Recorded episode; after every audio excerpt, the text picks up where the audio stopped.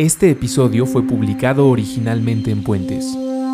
Escucha los episodios más recientes y ayúdanos a seguir elevando el debate en patreon.com diagonal antifaz. Buenos días, buenas tardes, buenas noches, bonita madrugada o cualquiera que sea la canción de Chayanne que esté usted escuchando en este preciso momento.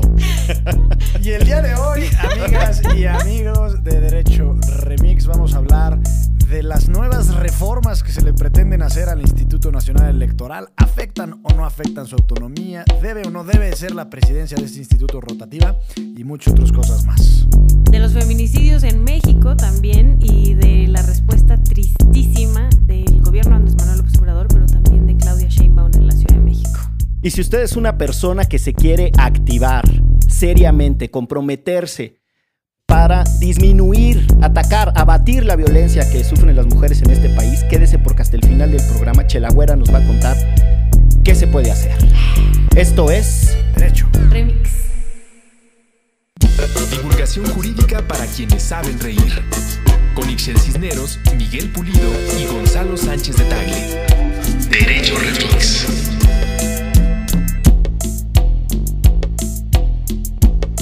Para cuando estas palabras estén viajando en la internet, habrá estado muy cercano el momento en el que el abogado más laureado de diversas latitudes presentó en el Palacio de Corián. Súper palero. Nadie sabe quién es esa porra. De- Es, el Palacio de Cobián, ¿no? Así se llama. Cobián. El, Palacio de Cobián, eh, que también es conocido como la Secretaría de Gobernación. Exactamente. O sea, propiamente el Palacio de Cobián después fue adaptado para ser la Secretaría de Gobernación. Eh, ahí se presentó en los primeros días del mes de febrero del año del 2020, causando un hito en la historia, el y libro. tan primeros, ¿no? Porque ya era 19. Furor, furor. Para ser exactos, el 18 de febrero, Milik. causando eh, hordas movilizadas. El libro, eh, ¿qué? La Constitución de la Ciudad de México, Instituciones y Federalismo. La Constitución Política de la Ciudad de México, Federalismo e Instituciones. y la gente gritando, ¡Viva la Constitución! Viva ¡Viva! La Constitución, sí. Se presentó eh, su marcha obra. de globalifóbicos había afuera, ¿eh? Gente haciéndose harakiri, etcétera. Sí, en serio. No, ya. Yendo más este, en serio, ¿cómo se siente usted, licenciado más laureado, después de. Pues la verdad fue un evento muy bonito. Nos acompañó el subsecretario Alejandro Encinas, no en su calidad de subsecretario, sino de expresidente Sino de, la de persona. Constituyente. De Santa Claus. Estuvo Mari Carmen Nava Iba vestida de rojo. No, iba vestido creo que de, de, pues como de beigecito, ¿no? Sí. O de gris. Iba Mari Carmen Polima, Polina, quien fue secretaria técnica de la Comisión o Comité de Transparencia de la Asamblea, y nada más y nada menos que el licenciado Y Bomberito Juárez, que nos acompañaba con su mirada. Y don Beno Juárez, que estaba enmarcando nuestras palabras Sí. atrás de nosotros. Y estuvo padre el evento, la verdad. Estuvo muy bonita, una conversación muy interesante. Sí. Y Encinas, la verdad, es un muy buen tipo, ¿eh? Sí que lo la, es. vale la pena decirlo. Pues no podíamos iniciar eh, este episodio sin hacer mención de ese evento, porque no, está mal usada la palabra evento en estas circunstancias, ¿no? Porque evento es propiamente accidente y de Como lo que... decir acontecimiento, Exacto, lo que quiero decir Esta es esta, presentación, aconte- esta ¿no? ¿no? presentación. Magna presentación. Y no fue banda Derecho Remixera a saludarte. ¿Sabes qué pasa? Que era un evento cerrado. Por seguridad de la Secretaría de Gobernación te dicen que no puedes abrirlo al público, al respetable, al soberano, sino que tiene que haber una lista previa. Y eso abre una paradoja, ¿no? Que las instituciones públicas requieran registros para que las personas puedan entrar a ellas y que esté tan... Digo, es yo paradoja entiendo la- porque también se entiende, ¿no?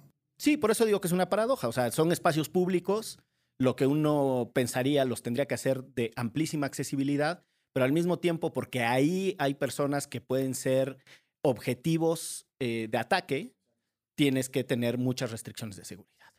Pero bueno, pues así como tantas otras paradojas que tiene nuestro país, incluida esta que acabamos de mencionar, está la de la eterna obsesión con reformar los sistemas electorales.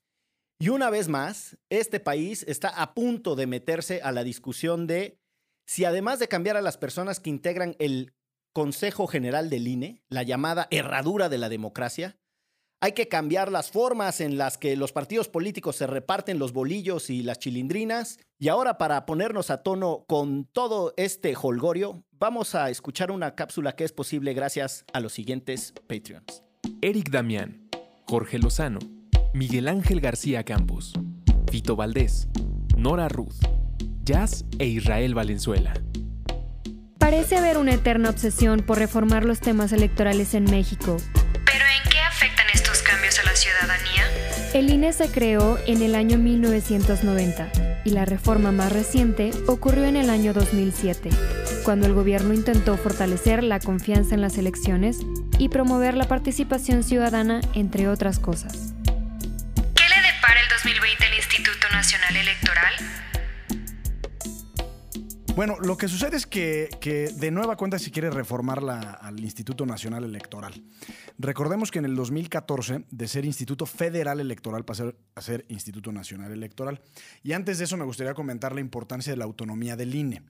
Y, parece casi obvia, eh, el árbitro no puede estar politizado y no puede depender de los poderes constituidos, y más aún de, de partidos políticos eh, de quienes en última instancia depende la contienda electoral. Es decir, su autonomía en sí misma es un valor que debe de ser protegido. No sé si estén de acuerdo Sí, pues en, eso. en este cantinfleo. De acuerdo. Eh, y en el Con dos- todo y cantinfleo. y en el 2014 se, se modificó en muchos artículos de la Constitución, entre ellos el artículo 41, donde se establece el régimen del, del ahora INE, eh, para hacer tres cambios sustanciales. El primero es que se modificó la el término de la presidencia, antes era de seis años con posibilidad de reelegirse, es decir, 12 en total, y se pasó a nueve. Por otro lado, no sé si se acuerdan que hubo una, la primera, digamos, la gran primera discusión era que el Instituto Nacional Electoral, por eso se llama así, iba a encargarse en buena medida de la organización de las elecciones de los estados. Y sabemos que el federalismo sirve en realidad para dos cosas, para el dinero y para el acceso al poder. Entonces ahí sí los estados brincaron, no porque se les estuviera quitando una facultad constitucional, sino porque se les estaba quitando mucho el control. Y de alguna manera se, se- se echaron un poco para atrás, pero aún así el INE tiene una buena nómina de facultades respecto a las competencias. Saludos a Lolita Ayala. Saludos a Lolita Ayala. Eh, respecto a la organización de. de hay que poner el video organizaciones- para los Patreons. Digo, para quien no lo conozca, hay que ponerlo. Y la otra que es muy importante, los consejeros electorales de los estados ya no los eligen los congresos locales, sino los elige el, Consejo General del Instituto Nacional Electoral. Entonces, de alguna forma se centralizó. Y bueno, ahí, fui, ahí vamos, esta elección, bueno, las elecciones del 2000, que fue 16, 17 y 18, porque hubieron tres elecciones, se organizaron bajo este mecanismo, me parece que quizás con cuestiones menores, pero las elecciones del 2018 fueron buenas en términos generales, si los votos se contaron y se contaron bien. Y ahora hay un diputado que se llama Sergio Gutiérrez Luna, que integra la Comisión de Puntos Constitucionales de la Cámara de Diputados, que propuso dos eh, reformas el año pasado. La primera y sobre la que últimamente se ha causado más revuelo es para limitar el término de la presidencia. Eh, sabemos que Lorenzo Córdoba es el actual presidente y todavía le queda buen rato para hacerlo, pero esta iniciativa lo que propone es eliminar eh, o reducir el término de nueve años a tres y que sea rotativa. Entonces puedes decir, bueno, está bien, pero que no le aplique al actual. Resulta ser que en el artículo transitorio, porque sabemos que en los transitorios siempre están los detalles demoníacos, dice que no, que ahora en abril que se tiene que renovar a cuatro consejeros electorales, se va a elegir al presidente bajo esta supuesta eh, Ya lo nuevo. bajo este supuesto esquema. Otra de las, de las propuestas es que quieren eliminar los famosos OPLES, que, se les que así se les denomina y son los organismos públicos locales electorales. Y digamos que es, es- un, es un conflicto por todas las vías, porque en efecto los OPLES son carísimos, o sea, más o menos son como 10 mil millones de pesos lo que le cuesta al país mantener a estos organismos públicos electorales estatales, pero eh, de alguna forma, pues ellos son los encargados de organizar sus propias elecciones municipales eh, y, estatales propiamente. Y lo que quieren hacer, y aquí es donde está el truco y la- lo malévolo de la ecuación, es que ya no sean designados los consejeros electorales de los estados por el Consejo General del INE, sino por la Cámara de Diputados. Es decir, politizar en exceso la designación de los consejeros y consejeras de los estados. Y por último, digamos, como, como referente de estas eh, reformas es la reducción al presupuesto de los partidos políticos, que también ha generado mucho revuelo. Actualmente la fórmula es eh, del número del padrón, o sea, los inscritos en el padrón electoral, se multiplica por el punto 65 de la unidad de. ¿Unidad cómo se llama? Unidad de medida. La UMA famosa. Se me fue ahorita. Unidad de medida y actualización se llama. Eh, y eso genera una ingente cantidad de dinero. Lo que proponen es reducir ese porcentaje a 35, entonces en realidad lo que se estaría es reduciendo a la mitad. Y esto, por supuesto, ha generado un- muchos debates, creo que con razón. Uno, porque se limita la autonomía de línea al, al quitar a Lorenzo Córdoba como presidente. Dos, se limita la autonomía del sistema electoral nacional al pretender que la Cámara de Diputados sea quien elija a los consejeros estatales. Y además se hace muy complejo el hecho de que, de que el INE tenga que organizar todas las elecciones. Presidencia Municipal de Zumpango la organiza el INE. Y, y así sucesivamente. Y por supuesto el tema del presupuesto de los partidos políticos, que aunque pareciera una buena noticia, eh, resulta ser sospechosamente eh, coincidente con las mayorías políticas del país. Yo voy a jugar como abogada del diablo, así como normalmente juegas tú de abogado del diablo. Espero haber sido claro. eh, cuando me pasó la bola, el licenciado Buckley estaba checando un dato. Por eso fue que me, me atolondré. Lo que, a ver, deja tuya de cosas, de personas cercanas que hayan trabajado en el INE, que es mi caso, y que sabemos que los, la autonomía del INE, la verdad, con todo y que legalmente tiene esta autonomía, los consejeros no son nada autónomos. Más allá de que hay personas cercanas que me lo han dicho, las resoluciones de muchas cosas por las que han votado los propios consejeros, te das cuenta, como Monex, por ejemplo, que no son tan autónomos y que hay una línea ahí este, por la que ellos están votando. Y lo otro, em, ¿por qué tiene que ser tan cara nuestra selección? O sea, bueno, en general, como todo el sistema. O sea, ¿por qué, que es lo que mucha gente se queja, por qué gastamos tanto en nuestras elecciones? ¿Por qué el INE o la Comisión Nacional de Derechos Humanos tienen que gastar tanto dinero cuando tenemos un montón de preocupaciones? Hay un- Abogada del diablo. No, yo creo que son las preocupaciones que suele tener la gente en términos generales. Es decir, las burocracias altamente profesionalizadas del país cuestan muchísimo dinero. No solo el INE y la Comisión Nacional de Derechos Humanos, sino la propia Secretaría de Hacienda, eh, el SAT, eh, son, son órganos cuyos salarios son muy por encima de los que suelen tener sus pares en otros países del mundo. El propio Poder Judicial en su conjunto es muy costoso. Eh, había una tesis que para atraer a gente altamente profesional al Estado había que invertir en sueldos y salarios.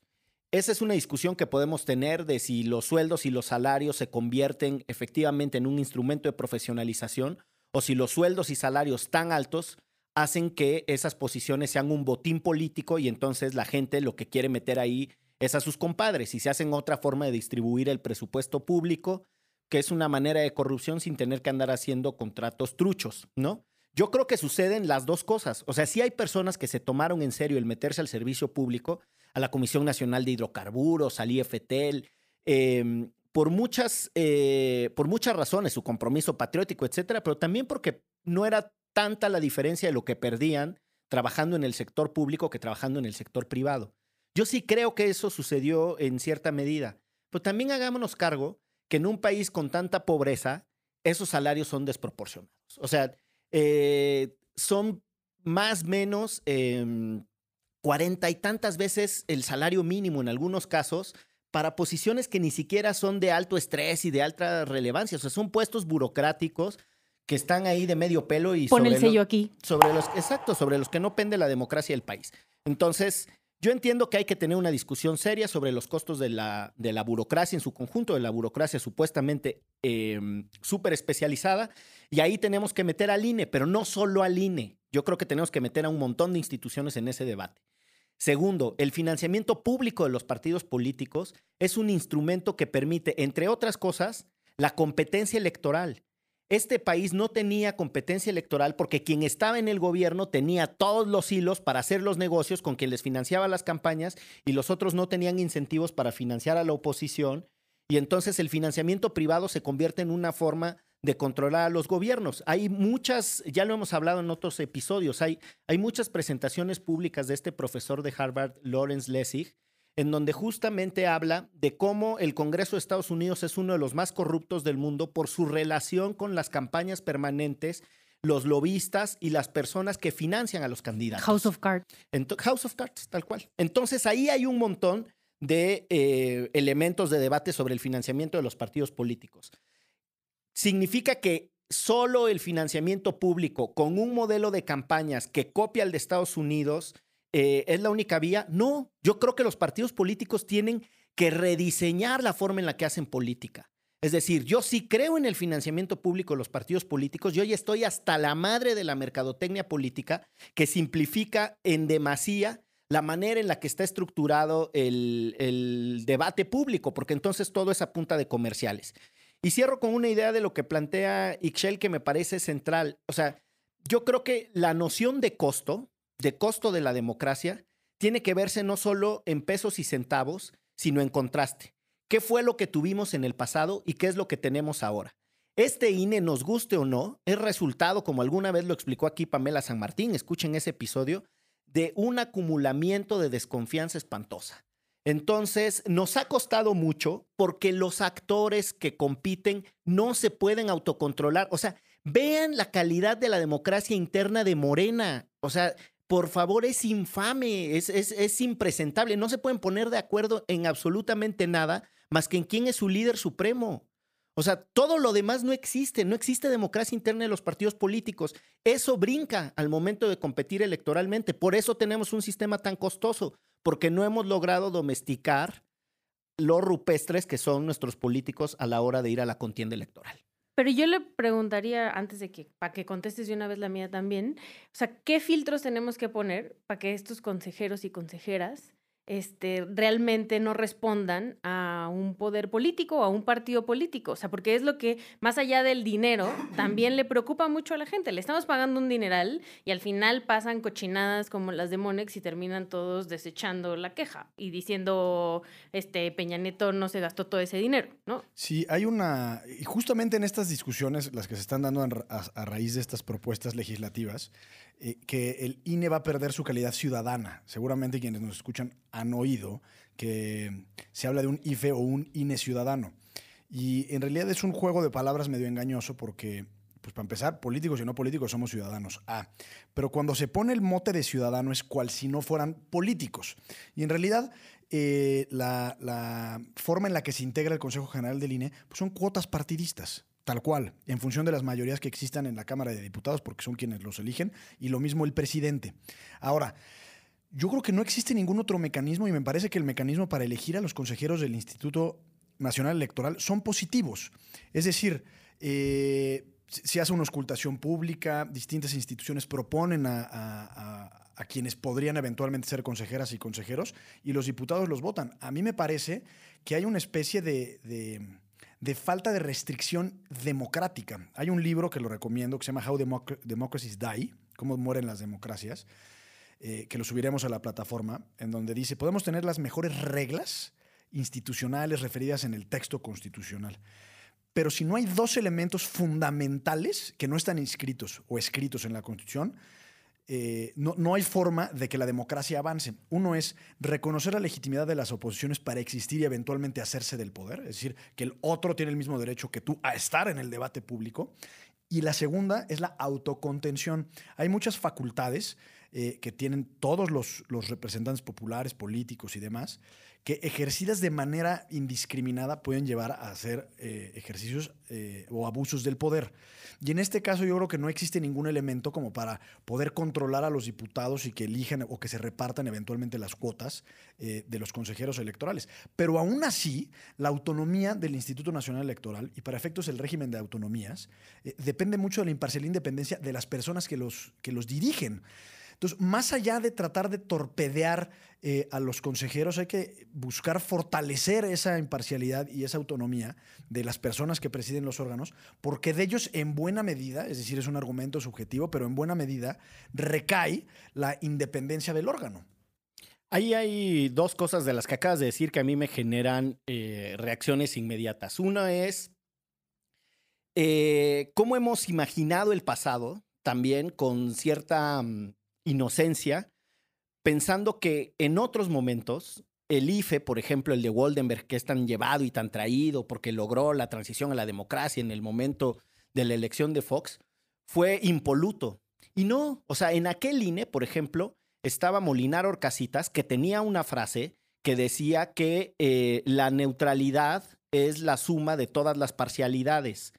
O sea, eso te lo dice Claro. todo. O sea, te está diciendo, reconozcamos que aquí estamos sentados en esta mesa Con intereses. representantes con intereses de otros partidos políticos y que el equilibrio de que todos estén representados moderadamente eh, en igualdad de circunstancias es lo que construye esa supuesta neutralidad. Es decir, no, no creo que eh, tengamos en este momento que fantasear con cómo funcionaba el IFE, Exacto. lo que significa que tampoco tenemos que normalizar lo que Ixchel critica en su pregunta, porque lleva la, la crítica implícita, que es las personas que se comportan como correas de transmisión. Hay un eh, consejero, Baños, que pues es- prácticamente le falta poco para llevar la camisa del PRI a la herradura de la democracia. O sea, sí se comportan defendiendo A mí me tocó como consejero en Reforma, este, en una cuestión editorial del periódico Reforma, y sí, o sea, su, todos sus comentarios eran súper priistas, y es como, híjole, Y al final yo creo que todo se reduce a lo mismo, que es la falta de Estado de Derecho, la debilidad del Estado de Derecho, es decir, no hay responsabilidades, no hay rendición de cuentas. Y de alguna forma, impunidad, porque si Baños, o para efectos cualquier eh, consejero que tenga un- un- una línea muy específica con un interés político muy marcado, pues debería de, de- de ser llamado a, a rendir cuentas por ese tipo de, de Pues sí, pero, tú- o sea, por eso, pero no están violando ninguna ley, entonces no metamos ahí el tema de Estado de Derecho, porque no viene a cuento, no es que estén infringiendo nada legalmente con su comportamiento parcial. Podríamos tener un debate de cómo restringes o cómo controlas a los actores políticos cuando se comportan fuera de ciertos No, planteamientos me refiero éticos. a si siempre están votando por el PRI o siempre por Morena y hay, digamos, hay una especie de pacto tras bambalinas de apoyar una, una, una propuesta política, pues sí hay una ilegalidad administrativa clara. Podríamos, bueno, abrir, el- podríamos debate. Yo no encuentro en dónde está tipificado que si el eh, señor consejero vota permanentemente por uno, entonces se hará acreedor a la conducta de... O sea, no, no, yo creo que hay cosas que son de discusión política y no son necesariamente discusión Jurídica, jurídica. De acuerdo. Entonces, esta es una discusión esencialmente política en la que estamos muy flacos como ciudadanía para poder colocar ciertos debates sobre la mesa y no sienten la intensidad y el calor de las discusiones ciudadanas y por eso se comportan de la manera que se comportan, ¿no? Eh, la, la otra cosa que yo quería cerrar a propósito de lo que tú decías de los balances y, y cómo llegan los consejeros, etcétera, es que en este momento está sobre la mesa el argumento de Morena de que dado que ellos tienen una representación mayoritaria en las cámaras, eso se tendría que ver reflejado en la composición del Consejo General del INE. Y a mí ese me parece uno de los argumentos más tramposos que puede existir. Primero, porque cuando ellos eran minoría, apelaban a que las cosas se tenían que construir por consenso y que no se valía el mayoriteo, porque el mayoriteo dañaba la legitimidad democrática. O sea, siempre que esa izquierda no pasó del 18% de los votos, estuvieron neceando que tenían que ser actores relevantes para el acuerdo y para el pacto, que no importaba el volumen de los votos que tuvieran, sino propiamente el proceso de legitimidad democrática. Ahora que son mayoría, quieren decir que las mayorías importan y que las mayorías deben reflejarse en las otras instituciones. Y eso, en eso, en eso es en donde yo más me molesto, porque su mayoría en la Cámara es artificial. Su mayoría en la Cámara es resultado de una alianza tramposa con el PES y con otros órganos que después convirtieron en representantes populares de Morena Y del verde. y la tramposa transferencia de cinco diputados del Verde Ecologista para convertirse en la mayoría. Que no se nos olvide. Entonces, se ponen muy exquisitos para hablar de fraude a la ley cuando el Consejo General del INE decide administrativamente ratificar a Edmundo Jacobo, que es el secretario ejecutivo del INE. No, no me detengo demasiado. Solo imaginen que un órgano decide anticipar una decisión pensando en que esta renovación de consejeros de la que habló Gonzalo les podría generar torpezas administrativas para lograrla. Entonces votan antes, ¿no? Ya, está bien. Lo votaron antes. Entonces Morena dice, tramposos, están haciendo fraude a la ley, porque aunque respetan la letra de la ley, no respetan el espíritu de la ley. Hijos de su tal por cual, si ellos hicieron exactamente lo mismo en la Cámara de Diputados, ¿con qué autoridad moral se atreven a siquiera levantar y sugerir críticas a lo que hizo el INE, que en todo caso es bastante más limpio que el cochinero que hicieron ellos? Pero como ya me estoy enrabietando, lo que les propongo es que vayamos a una pausa y regresemos después para el siguiente segmento.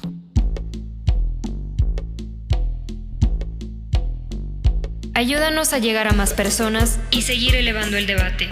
Conviértete en nuestro suscriptor en patreon.com diagonal antifaz. Por un dólar al mes tendrás acceso a contenido exclusivo y nuestro agradecimiento en cada episodio. Patreon.com diagonal antifaz. Todo el dinero que recibamos lo reinvertiremos en publicidad para incrementar nuestra audiencia y ser una comunidad más grande. Patreon.com diagonal antifaz. Elevemos el debate. Híjole, muchachos, pues fíjense que yo el 9 no voy a trabajar. Este, el 9 de marzo.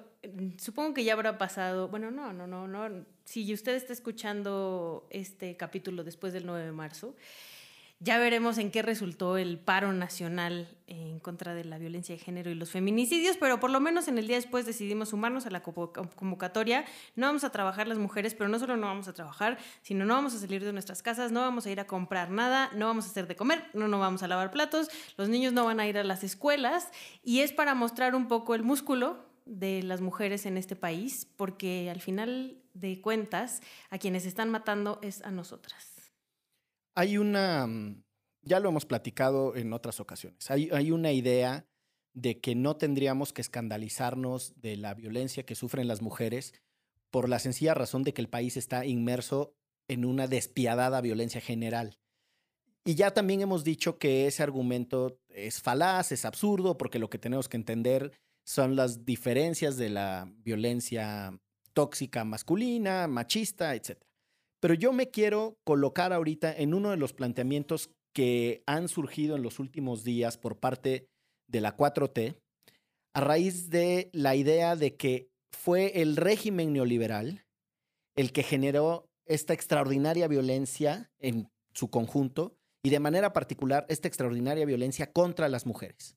Así lo dijo el presidente, el presidente eh, y sus voceros repitieron el mensaje de, manera muy notoria Martiva 3, que además se atrevió a, poner ahí un tweet recomendando unos papers que porque están en inglés asumió que nadie los iba a leer, ya le contestaron que son papers súper falaces, sí, sí, medio malones. medio malones, ya lo descuajaringaron, pero hay una estadística que está circulando con información del INEGI en donde el punto más bajo de violencia fue el año 2007, justo antes del inicio de la guerra de Calderón, que es en donde otra vez se dispara.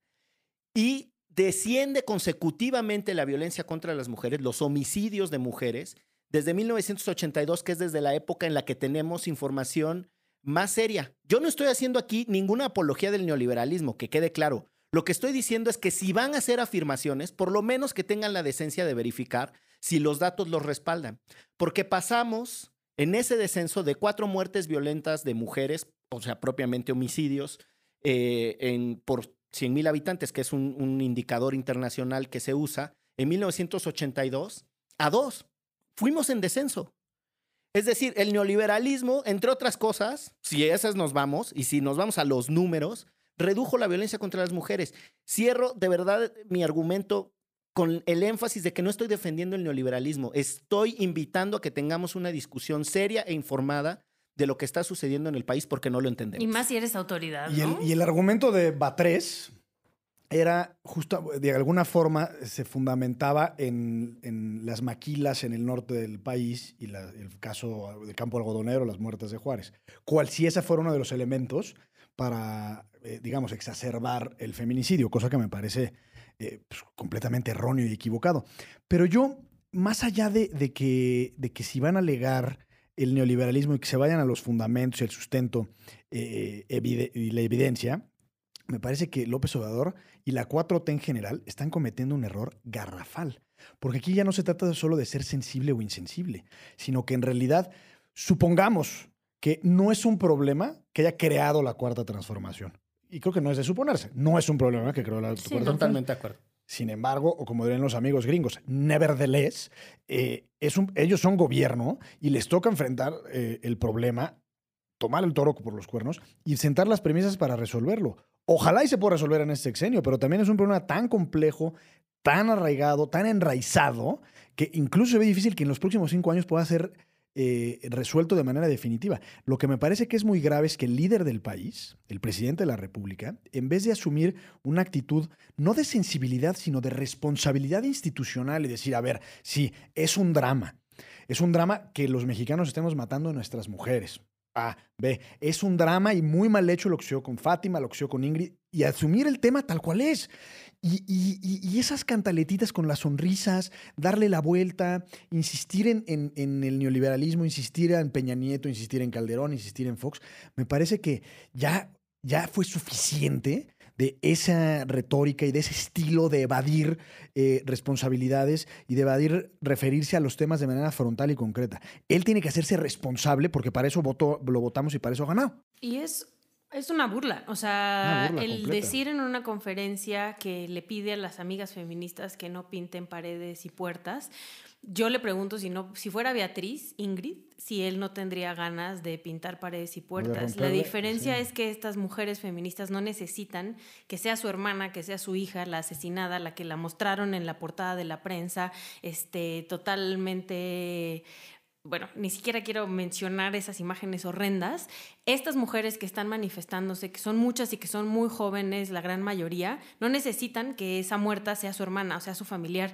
Están alzando la voz por todas las mujeres que están siendo asesinadas en este país, por todas las mujeres que han sido asesinadas en este país y luego corte a la manifestación este, donde fueron a este periódico La Prensa las mujeres y fueron recibidas con policías mujeres, que además se, se, cree que porque son policías mujeres no va a haber confrontación. Lo que está tremendo es que están poniendo a pelear a mujeres con mujeres. Entonces fueron recibidas estas manifestantes con mujeres que además ya no se llaman granaderas, pero van vestidas como granaderas, nada más porque le queremos quitar el mote represivo de lo granadero, y las agreden directamente y la autoridad sale a decir como, no, no, no, estábamos apagando incendios, no las agredimos directamente. Cuando hay imágenes de cómo les están echando el gas este, de los extintores a la cara, ¿no? Y hay testimonios de la Comisión de Derechos Humanos de la Ciudad de México. O sea, la verdad el gobierno lo ha hecho muy, muy, muy mal, el federal y el de la Ciudad de México. Y en esas estábamos cuando es el asesinato de la niña Fátima, ¿no? Entonces es, pero además eso pasa todos los días en este país, ¿no? Entonces eh, son de las noticias que nos enteramos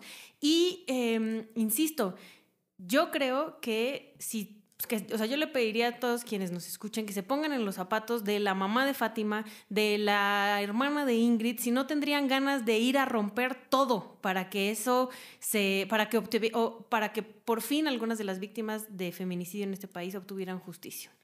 Yo creo que eh, el, el planteamiento medular de Gonzalo de decir no hay una respuesta satisfactoria tiene que ver con la tesis de que esto se va a resolver en la medida en la que triunfe el metamodelo, el proyecto, ¿no? O sea, como... esa, el metamodelo, ¿eh? Sí, o sea, es como, no, no, no, o sea, esto sí se va a resolver, pero cuando en realidad la ultra transformación suceda. Y yo creo que lo conecto con lo que dice Ixchel, o sea, hay una rabia que viene acumulada, porque también hay que entender que hay un fenómeno de transformación social en donde de verdad es ultra positivo que las mujeres estén asumiendo su propia agencia política y estén saliendo a reclamar lo que es suyo. Seguridad, libertad, comodidad. A mí, honestamente, no me gusta que rayoneen las paredes. Me parece insignificante. O sea, una cosa que no estoy diciendo que me guste, lo que digo es, frente a lo que están reclamando y lo que están visibilizando, la neta es que me parece insignificante. Como en su momento tuve discusiones muy potentes con amigos cuando decían, el plantón de reforma es un disparate. Y yo les decía, puta, ¿tú sabes lo que significa contener la energía social? O sea, la energía social estaba ultra irritada porque sí fue una elección súper compleja.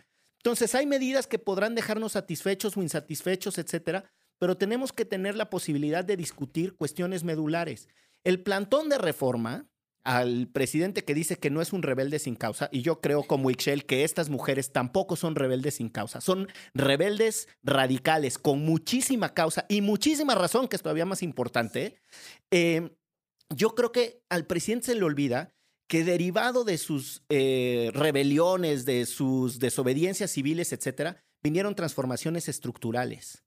No respuestas de contentillo ni sonrisitas socarronas. Cambió la conformación del IFE, cambió el modelo electoral, cambió la ley de telecomunicaciones y de acceso de los partidos políticos a radio y Entre televisión. otras cosas, a raíz de López Obrador y de la campaña Es un peligro para México, ¿se acordarán? en Exactamente. 2006? Se modificó la constitución para evitar las campañas negativas e insidiosas. Totalmente. Entonces, mi punto es, a las mujeres que están reclamando tendrían que darle una respuesta legislativa, técnica, de política pública, presupuestaria y no sonrisitas socarronas. Yo sí estoy muy frustrado con las sonri- sonrisitas socarronas. No, y además, según este, las que saben y las que estudian presupuesto, el presupuesto ha ido para atrás en cuestiones de género en este gobierno, ¿no? La inseguridad igual, este, no solo en cuestiones de género, pero en todo ha sido peor. Vemos estos casos que no sean, o sea, que hasta que no hay una presión social, como en el caso de Lesbi, como ahora en el caso de Fátima, están empezando como a solucionarse.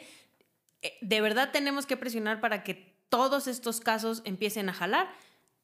Perfecto, ahí estamos. Estamos en las calles, ahí nos vemos el domingo 8 de marzo, vamos a seguir presionando. Y el 9, este, insisto, muchas mujeres vamos a parar y entendemos perfecto que quienes no puedan parar, porque ese es el, el poder no ir a trabajar. Lamentablemente es una cuestión de privilegios, ¿no? O sea, hay muchas mujeres que no van a poder ir a eh, dejar de trabajar porque eso les significa dejar de llevar dinero a su casa les hablo a las y los empleadores, denles el día por lo menos para que esas mujeres este, puedan manifestarse y si ya de plano no se puede, este, vayan vestidas de morado, que es lo que estamos pidiendo, o con un moño morado a trabajar, para que todo el mundo se dé cuenta que estamos trabajando bajo protesta, que deberíamos de estar todas en paro nacional, para que se den cuenta la labor que hacemos todos los días. Y a los hombres, tanto el 8 como el 9, les pediría que acompañen estos procesos, que si nunca lo han hecho por primera vez, cuiden a sus hijos, por primera vez laven los platos, hagan de comer para que se den cuenta de la labor eh, que hacemos las mujeres todos estos días. Pues ahí están las invitaciones para que se activen el 8 y el 9 de marzo. Y como este programa vivirá por mucho tiempo en el Internet y lo podrán escuchar incluso después del 8 y el 9 de marzo, permanentemente actívense en las invitaciones que hace Ixchel Cisneros. Esto fue ¿Derecho? Divulgación jurídica para quienes saben reír. Con Ixel Cisneros, Miguel Pulido y Gonzalo Sánchez de Tagle. Derecho Remix.